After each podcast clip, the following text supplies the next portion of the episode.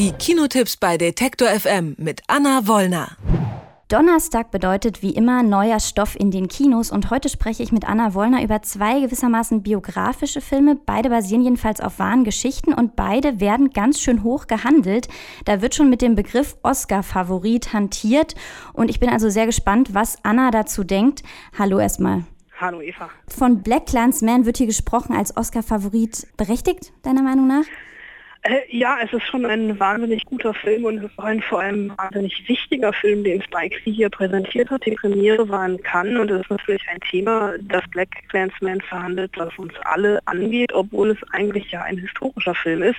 Spielt in den 70ern in Colorado Springs und basiert auf einer wahren Begebenheit, als der erste schwarze Polizist, den Colorado Springs hat, hatte, Ron Stalworth, ähm, den Ku Klux Klan infiltriert. Er wechselt in die Investition Investigativabteilung und greift irgendwann zum Telefonhörer und ruft einfach mal beim Kuckucksfahren an und fragt, ob er da mitmachen darf. Und er äh, beginnt am Telefon mit denen zu diskutieren. Er wird aufgenommen, wenn es dann um die echten Treffen geht. Da schickt er seinen Kollegen hin, äh, ein weißer Jude, also auch das eine Unterwanderung. Und wie Spike Lee davon erzählt, unglaublich schnell, unglaublich pointenhaft, ähm, als Parodie getarnt, ist es aber gleichzeitig eigentlich auch ein Lehrstück über Rassismus Rassismus und nicht nur über Rassismus in den 70er Jahren, sondern, und das verdeutlicht er am Ende mit Bildern aus Charlottesville, ähm, mit aktuellen Bildern, die jetzt genau ein Jahr alt sind, ein Thema, was auch heute noch unglaublich relevant ist und wichtig, dass es verhandelt wird. Und wie lässt er diese Bilder aus der heutigen Zeit einfließen? Wie baut er das ein, dass das irgendwie natürlich rüberkommt?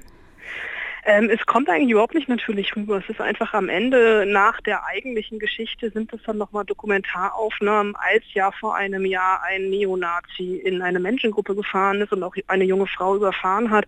Und diese Bilder mit ihrer mit ihrer ja, Drastischheit ähm, das ist schon krass, weil es einfach den ganzen Film nochmal auf eine andere, neue, aktuellere Ebene hebt, als äh, es eh schon getan hat. Und denkst du, das hätte er gebraucht oder hätte sich das auch sonst aufgedrängt, die Aktualität? Also die Aktualität, die drängt sich auch so auf. Und es gibt auch genug Kollegen, die eben diese Bilder äh, ihm ankreiden, ihm vorwerfen, weil es dann doch nochmal sehr, sehr verdeutlicht, aber mich hat das einfach mit so einem Gefühl der Gänsehaut hinterlassen. Äh, und ich finde die Entscheidung, diese Bilder zu zeigen, eigentlich ganz gut. Mhm. Und wie fühlt sich das an in dem Film, wenn da rassistische Formulierungen natürlich fallen und Sprüche? Wir sind da heute natürlich viel sensibler und haben irgendwie eine andere politische Korrektheit. Wie fühlt sich das an, sich jetzt in diese Zeit dann da reinzuversetzen? Ja, das macht Spike Lee schon ganz gut, weil diese politische Korrektheit, die hat es damals eben nicht gegeben und diese Gegensätze, die er zeigt. Also wenn zum Beispiel Ron Stalworth mit dem obersten Kuckucksklan-Chef am Telefon ist und der ihm erzählt, ähm, dass sich ein, und das setze ich jetzt bewusst natürlich in Anführungsstrichen und zitiere, dass er nie im Leben mit einem Neger reden würde, weil er und auch nicht mit einem Neger telefonieren würde, weil er dessen Aussprache natürlich schon am Telefon entlarven würde.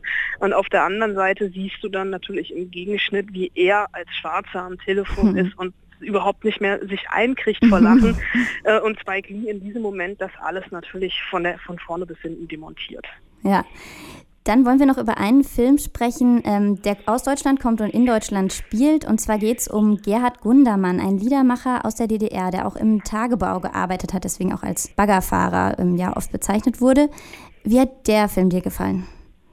Ähm, ja, der Film ist von Andreas Dresen und Andreas Dresen ist einfach der, ja, ich möchte fast sagen, beste und sensibelste Filmemacher, den wir aktuell haben.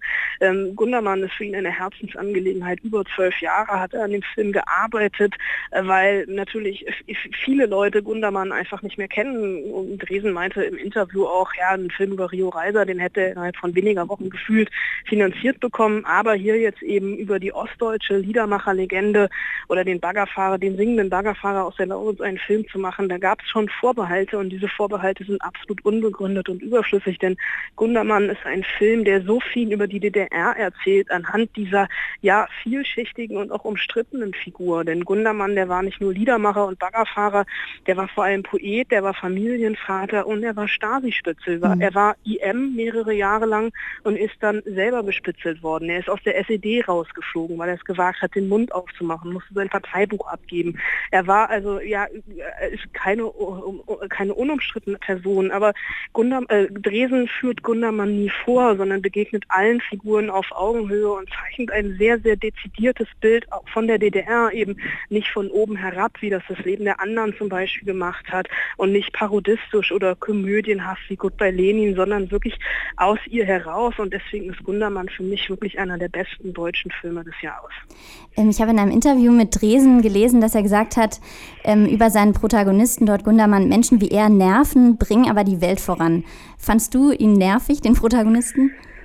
Also nervig nicht unbedingt, sondern eher natürlich auch ein Stück weit naiv, weil er natürlich immer wieder angeeckt ist und viele Prozesse oder viele Sachen, die er vielleicht auch losgetreten hat, gar nicht bis zum Ende ja durchdacht oder verstanden hat.